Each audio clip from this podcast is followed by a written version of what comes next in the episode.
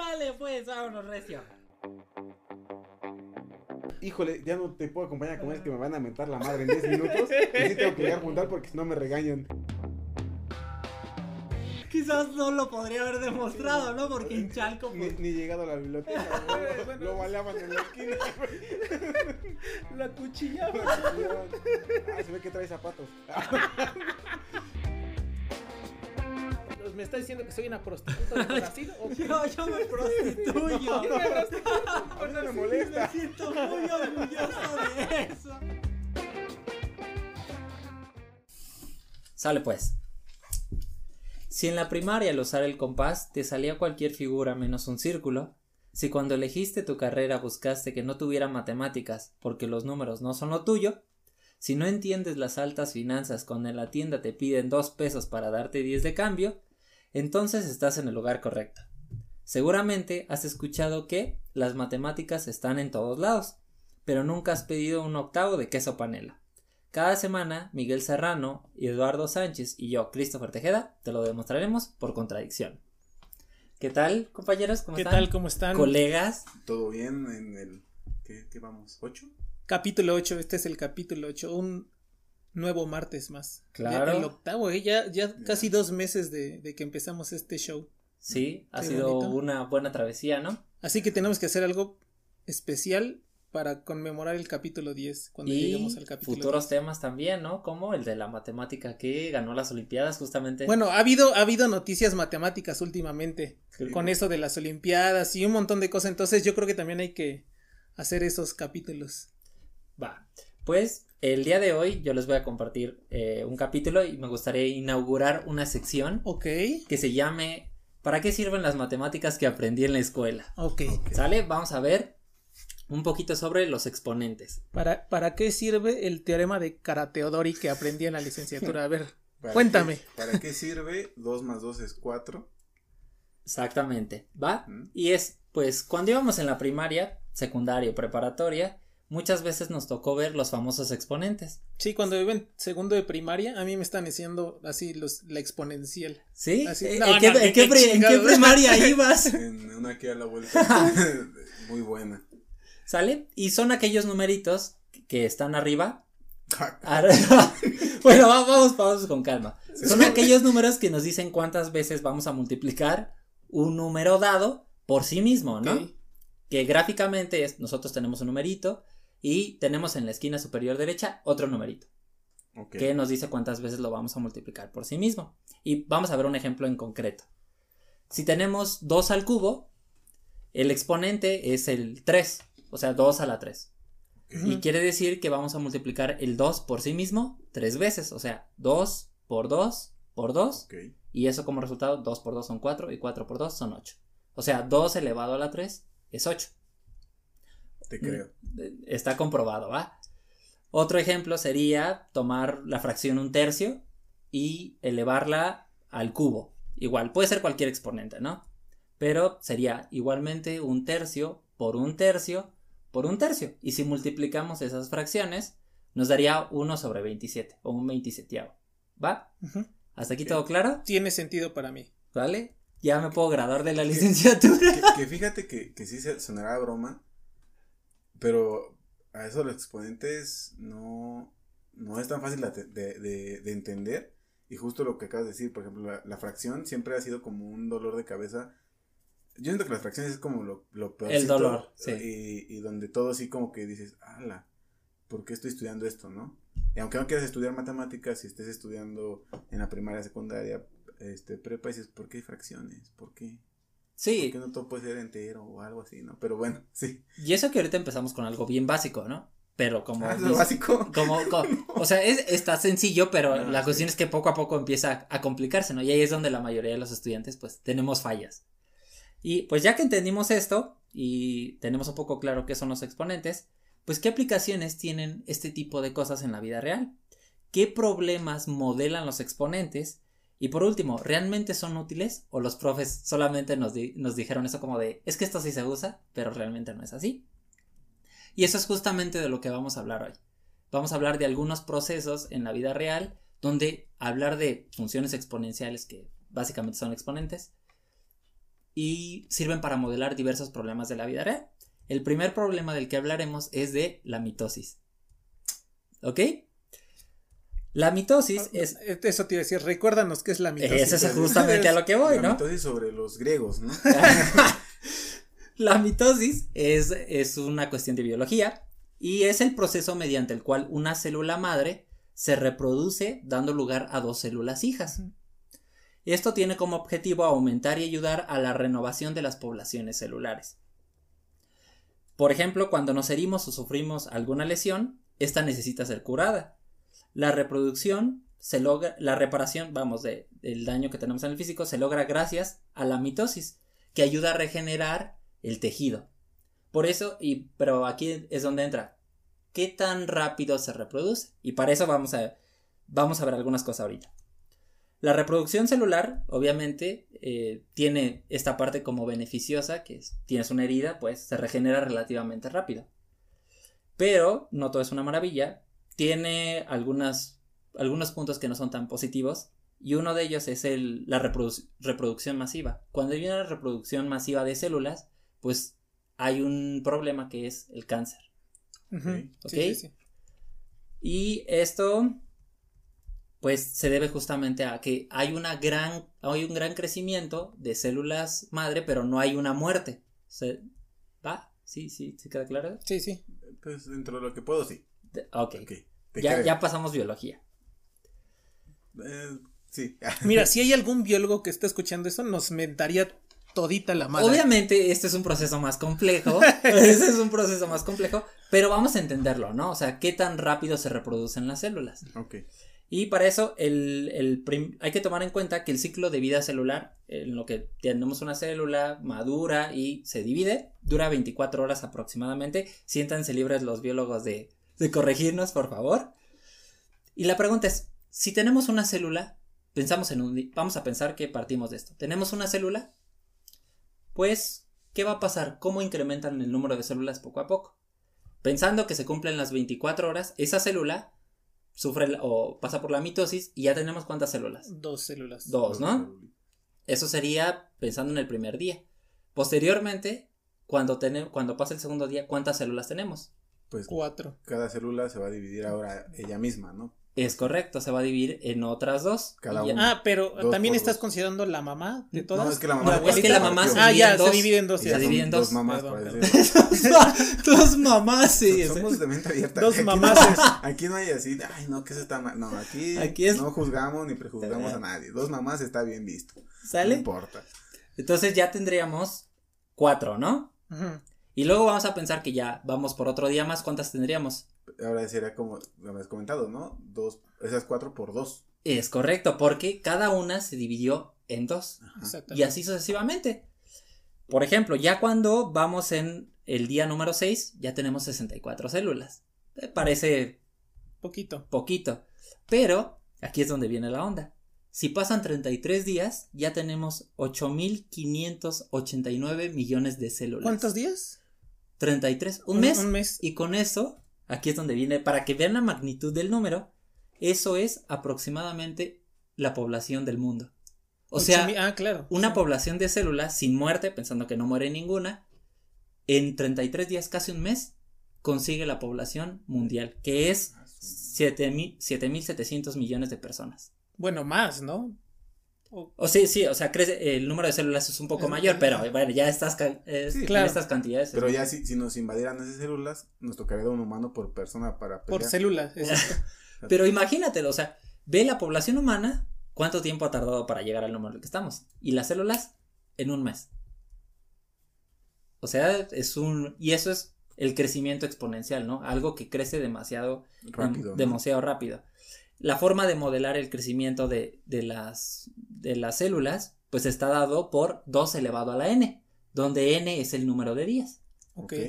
O sea, 2 elevado a la 33 es lo que les acabo de decir, que es 8.589 millones. O sea, ahorita que dices eso, también digo, quizás no es exactamente lo, la, la mitosis, pero tiene que ver lo mismo, ¿no? Por ejemplo, llega el COVID, se mete a tu célula, este, no sé cuánto tiempo pasa, y ahora hay más, hay más COVID, y entonces se reproduce exponencialmente, y por eso es que ahorita andamos 3. bailando Berta, ¿no? Y, y esto es en caso de En la ola células. tres. Imagínate en caso de chinos. O sea, si la base, si, si tomas un chino y se reproduce Todo mal con ese estereotipo. en un mes, no, que digo, en, en una semana consigues la población. Eso es como base 10. Pero bueno, pues ya, ya tenemos eh, esto. También se pueden modelar problemas, por ejemplo, donde hay, donde hay un depredador. Porque comúnmente eso sucede, ¿no? O sea, una población tiene un depredador y pues eso va limitando el crecimiento de la población. Pero esas, esas, ese tipo de, de problemas también se pueden modelar y se consigue igualmente exponenciales. Otro, otro mm, de los problemas en don- o donde se aplica las funciones exponenciales o este creci- hay crecimientos exponenciales y cosas por el estilo es en la seguridad de computadoras y sitios web. En un mundo tan moderno como el actual estamos completamente rodeados por la tecnología. Sin embargo, ¿cómo podemos asegurar que nuestros datos, cuentas y perfiles de OnlyFans están seguros? Es- Eso. ¿Acaso Sí, sí, las, sí. que entr- las contraseñas que usamos son fiables? O sea, ¿cómo sé que el dinero que gané en OnlyFans nadie más lo va a poder retirar? ¿Cómo, ¿Cómo aseguro que esos 20 pesos que de OnlyFans, nadie los ¿Cómo? ¿Cómo aseguramos que todos esos suscriptores de Patreon, que, de Patreon, que, Que, que- que ya tenemos, que ya tenemos, cero por cierto, tendiendo a uno, tal vez.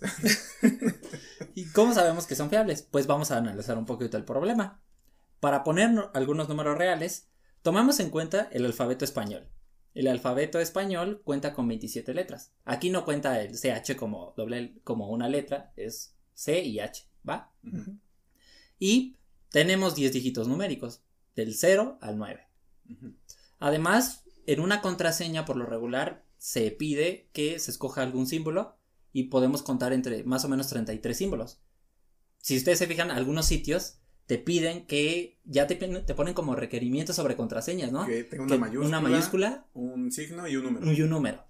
Pero, ¿qué símbolos se pueden? Obviamente hay un montón, pero generalmente son 33 los que se utilizan. Que puede ser paréntesis, el símbolo de Sharp, el de dinero, porcentaje. el gato.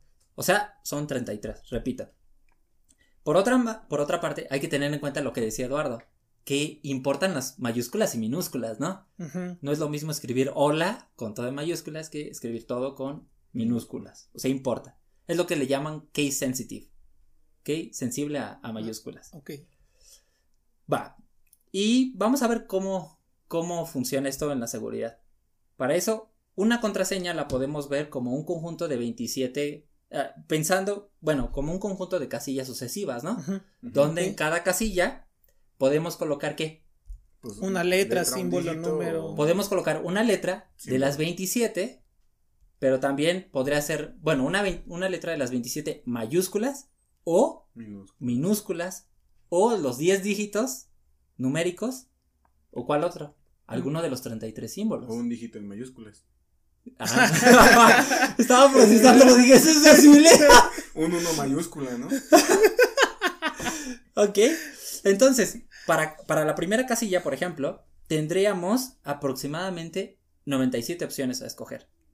Eso nada más es para cuando pensando que tenemos una contraseña de un dígito, ¿no? Pero si es de dos dígitos la contraseña, para la segunda casilla, Pues otros 97, ¿no? otro 97. Ya, sí. ¿Y cuántas opciones, cuántas opciones tenemos de contraseñas de dos dígitos? 97. 7 por 97, o sea, 97 al cuadrado.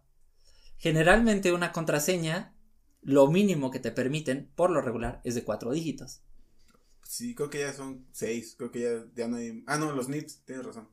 Ajá. Bueno, pero nips numéricos, ¿no? Pero Bueno, no, tienes razón, o sea, sí podrían ser incluso de cuatro o demás. Pensando en el caso de cuatro, ya serían 97 a la 4, que es un número considerablemente ya suena. muy grande. ¿Va?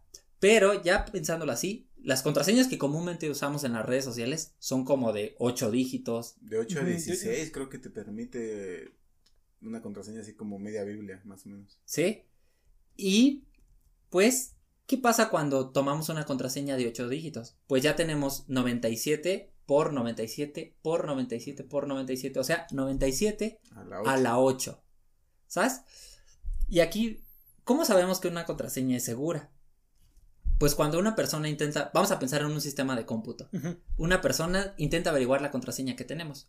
Las opciones comúnmente que se utilizan es la fuerza bruta, o sea, probar contraseñas y probar contraseñas. Si nosotros supiéramos que la longitud de la contraseña de la persona es tal, por ejemplo, si fuera de 8 dígitos, tenemos que probar 97 a la 8 contraseñas posibles. Eso es bastante tardado. Pero eso no es la cuestión. La cuestión es que si la persona no sabe de qué longitud es, tiene que probar De 8. de 7, de 4, lo- contraseñas de longitud 4, 5, 6, 7. Y el problema se vuelve muy rudo. ¿Por qué? Porque tendría que. El número de contraseñas posibles es 97 a la 4 por nove- más 97 a la 5 más 97 a la 6 Ujú. más 97 a la 7 más 97 a la 8. O sea, es un montonal. Pero para entender cuánto es eso, en números, vamos a ver, vamos a ver lo siguiente. Pues el número de estrellas en la, en la Vía Láctea es aproximadamente, oscila entre, déjenme ver, los, de entre los 100 millo- entre los 100 mil millones hasta los 400 mil millones. Ok. Ese es el número de estrellas aproximadamente que hay en la Vía Láctea. El número de contraseñas posibles que tendría que probar una, una computadora desde 4 dígitos hasta 8 dígitos sería de 79.190 o 19.794 veces la Vía Láctea. Ah, no O manches. sea, o sea que ya, ya lo saben, amiguitos. Si ustedes le quieren declarar a, a una persona que les guste, no le digas te quiero como tantas estrellas hay en el cielo, sino dile te quiero como tantas contraseñas puedes generar de de 4 a 8 tamaños, ¿no? O sea, imagínate 19.794 veces la Vía Láctea. Es por eso que los matemáticos nos cuesta conseguir pareja. Por Ah. ese, por, Por- por esos ese- chistes de Lalo. O sea, Te voy a contar un chiste bien interesante. Ahorita, ahorita le hizo así a la comedia, así. Sí, ya, perdónenme. Este es un, es- este es un tipo de problema de orden exponencial. O sea, ya, ya sabemos por qué mucha gente utiliza. No, es que eso crece exponencialmente porque son cosas ya bastante. Que grandes. crecen muy rapidísimo. Ujú. O sea que contra, eh, consejo que les podemos dar es pongan contraseñas de 8 dígitos Y no hagan ese tipo de piropos. Es, es un y pónganle consejo. símbolos. Y no digan eso que acabo de decir yo hace rato. ¿Va? El siguiente ejemplo del que hablaremos es de los ahorros. Ajá. Esa es una parte interesante. Sí, sobre todo, es, eh, para mí ya eso se vuelve como un mito, ¿no? Para toda nuestra generación, eso de ahorros, pensiones, eso eso, es- va a ser pero- todo un mito. Vas a hablar de que gastamos exponencialmente, Va ¿no? va a ser una leyenda urbana ya. Y pues vamos, me gustaría contarles una historia, ¿no? Supongamos que Pedrito le regalan mil pesotes. Pepito, voy a ponerle- Pepito, Pepito. Supongamos que a Pepito le regalan mil pesotes. Él está muy emocionado porque vi unos videos en YouTube donde le enseñan a invertir su dinero para dejar de ser pobre. Pues porque el pobre es pobre porque quiere. Así que tomó la decisión de invertir su dinero. Si no nacemos en Venezuela, el país con más inflación de América Latina, porque ahí seguro, si inviertes hasta sales perdiendo, ¿no? Sí. Terminas debiendo. Y tomando, vamos a pensar, lo que Tom- ¿Tomando? en ese sentido. Y si tomamos el interés que te ofrece por lo regular los bancos cuando tú les das tu dinero para que ellos lo trabajen, es más o menos del 5%. Ok. Pensando en las instituciones mexicanas, nadie te va a dar un interés muy grande, ¿no? Y pensando que te dan un interés del 5%, vamos a ver qué pasa con, Pe- con Pepito cuando va ahorrando. Lo que va a pasar es que el primer instante de tiempo él, pues, invierte su dinero, ¿no? Al año, ahí le van a dar sus mil pesotes Más el 5%. más el 5%. O sea, ya tendría sus 1050 pesos. Exacto. Después, lo que va a hacer él es invertir todo eso. O sea, esos Los 1050 1050. los va a invertir y le van a dar quién? Sus 1050 inicial más sus 5%. Ujú. Que de es- ahí, Ah, que es- 1628 pesotes. Ok. ¿Sabes? Ok, te- Él sigue así sucesivamente. No 1600, no 1060 debe ser o algo así. Pues no sé, quizás me equivoqué en las cuentas, pero Sí, porque imagínate, de, de- de un año a otro ya creció el 60%, ¿no? tiene, tiene. Ah, no, no, no es cierto, no. Es en 10 años, perdón. Ah, en 10 años, ah, 10 años, sí, Sí, sí. en 10 años, perdón, perdón. Entonces, en 10 años, él ya tendría 1628 pesos. Ok. ¿Ustedes creen que cuando tenga ya como 50 años ya tenga algo considerable o no. 50 años invirtiendo. Sí, o sea, no, él no tocó ese Pues dinero, simplemente. que Sí, Me gustaría que sí. ojalá. Pues no, la verdad es que no. Fíjense, a los después de invertir durante 60 años, solo va a llevar 18.600. Que bueno, ya. Pero fíjense aquí es donde ya entra la parte de la función exponencial. De los 60 a los 80 años, o sea, solo pasa 20, pero ya tiene 50.000. O sea que si a ustedes les heredan una cantidad grande de dinero y eso lo invierten, ahí sí generas mucho, ¿no? Porque de golpe la función exponencial te ayuda. Pero si empiezas muy poquito, pues va a tardar Crece lentito. lento al inicio, pero ya después se va con todo. ¿Sabes cómo convendrá ahorrar? Si eres Fry, en Futurama, güey, cuando se queda congelado. Exacto. Y que tenía 25 centavos en su cuenta y cuando la, la checan en el futuro tiene como 20 millones, ¿no? Sí, que- un número Que, que- incalculable. que hasta, ¿no? que hasta tiene que, que por unas anchoas, ¿no? Este, ofrece un chillón de dólares, ¿no? Sí, porque De ya- tanto dinero que tiene. Y Chris así- así, de, y Chris así de, ¿qué es Futurama? la verdad es que nunca he visto esa madre. ¿Qué es un Futurama? Chris de pronto nos, se quedó así. Oye, ¿de qué estarán hablando? no, pues a futuro, ¿no? Pues, y ese es otro ejemplo que es el interés compuesto. El interés compuesto es una, esta forma de ahorro, ¿no? Donde tú inviertes, Y tus ganancias las. vuelves a invertir, vuelves a invertir. Eso también es, eso se puede modelar con una función exponencial, donde el interés que vas a ganar ah, después de ciertos n años va a ser el capital inicial que tenías multiplicado por 1 más el interés y todo eso elevado a la n. Entonces ya tienen la fórmula para saber si ahorran 5 pesos en 70 años cuánto, cuánto van a ganar. Seis, ¿no? Seis pesos. Y, y otro punto es, fíjense que los bancos, ellos sí te cobran 30, po- como 30%, 40, 50% por el dinero que te prestan. Sí, O sea, ellos sí se hacen riquísimos con tu dinero. Pero tú te haces... Por eso, por eso es que los créditos, también cuando tú no pagas el crédito a tiempo y que te cobran así un, un este. Interés. un interés, si no lo pagas, luego tu deuda se vuelve así. Exponencial. Exponencial, exacto. Te cobran interés sobre, interés. intereses. O sea, imagínate, es, es- es gracioso, ¿no? Y la neta No, es bien... no, no, es- no, no es gracioso, no es es bien nada triste, gracioso. o sea, tú les das tu dinero para que lo inviertan y ese dinero Mi ellos tarjeta- se lo prestan a alguien más y ellos sí se hacen ricos con tu A dinero. mi tarjeta de crédito no le causa gracia eso. No crezcan. Pero bueno, ya si quieren, si quieren ahorrar más rápido y no esperarse esos mil pesos, pues Suscríbanse al siguiente curso que aparecerá aquí en pueden juntar, como dijo alguien, juntarse en forma de tandas, juntan su dinero y todo eso lo invierten y poco a poco se van ayudando entre vecinos, ¿no? Esa es otra forma. Dice Christopher, si quieres ahorrar dinero, compra cuatro departamentos, rentas tres y ya con lo que salga esos tres, tú pagas Tú el el- per- Y tomas este, el curso de, por contradicción, de ahorros. Ajá. El siguiente, que no es piramidal. Va, ese es, ese es otro ejemplo, ¿no? Ya de economía. Y el último ejemplo por el que vamos es el decaimiento radioactivo. ¿Va? Y es, la, mm, la radiación es básicamente la transferencia de energía en forma de ondas electromagnéticas hacia un entorno. Un claro ejemplo es la radiación solar, solar, que es la transferencia de energía del Sol hacia la Tierra o, o en consecuencia hacia nosotros.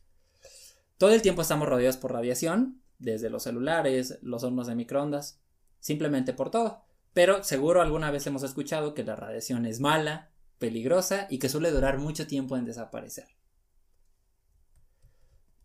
Pues esto es lo que vamos a llamar decaimiento radioactivo, que es justamente el tiempo que tarda en una en el, núcleo, el número de núcleos radioactivos o inestables en volverse estables. Ok. Ujú. O sea, hacerle cuánto tarda en desaparecer la radiación. Sí, vamos a resumirlo en cuánto Es decir, tiempo tarda. en- ¿Cuánto tiempo nos vamos a tardar otra vez en poblar Chernobyl? Es correcto. ¿Cuánto tiempo tardaríamos en volver a poblar Chernobyl? Y pues la- eh, esto se modela con una ecuación diferencial. Pues después, después estaría bueno hacer un capítulo sobre ecuaciones diferenciales que son y esas cosas. Pero esto se modela con una ecuación diferencial y para, para ver un ejemplo de, de cómo es el decaimiento exponencial, vamos a hablar de un ejemplo real que es el que Miguel decía. Se calcula que en Chernobyl para poder volver a habitar van a, es necesario que pasen aproximadamente 22.000 años. para que vuelva a ser habitable. ¿Y eso a qué se debe? Esto se debe a que inicialmente eh, la cantidad radioactiva que había, o de materia radioactiva que había ahí, eran 180 toneladas. Y de las cuales 3.600 eran kilos de uranio puro. O sea, 3 toneladas de eso eran uranio puro. Aunque tengas una, incluso hay, hay diversos ejemplos donde tienes una cantidad pequeñita de material radioactivo, si tú quieres ver cuánto tarda en descomponerse, tarda muchísimo. Y eso es pensando en miligramos. Ahora imagínate hablar de toneladas. Por eso es que tarda demasiado en desaparecer. Y ese fue nuestro último ejemplo. Hay otros también como el proceso de, de la ley de enfriamiento, que es cuando nosotros tenemos un objeto que tiene una cierta temperatura y el ambiente tiene otra cierta temperatura. ¿Cómo es el cambio de temperatura de nuestro objeto? Y eso también se modela con una... Un ejemplo muy bueno de eso es, llegas a un cuarto, hay un cuerpo, mataron a alguien. llegas y mides tu temperatura y puedes saber cuánto tiempo transcurrió de que murió el, el oxiso hasta el momento en que llegaron, que llegaron los paramédicos o la morgue como tal. Ese tipo de ejemplos son los que yo ponía cuando daba clases. si un día se encuentran un cuerpo en la calle, le toman la temperatura, utilizan la ley. Permíteme, permíteme, le voy a tomar la temperatura. Checas. No, y, y el cuerpo en, temperatura ambiente está como en 34, 35 grados centígrados. 36 más o menos, es la temperatura del cuerpo. Y ya con eso pueden, checan en internet, ley de de Newton, y nada, sustituyen los valores y les da cuánto tiempo lleva. Hace 20 minutos. Exacto. Fácil. Sí, ese es, ese es uno de los usos muy, muy chidos que tiene la ley de Newton de enfriamiento, pero no, o sea, esto que estamos hablando, hay muchísimos modelos también para saber cuánto tiempo tiene un fósil.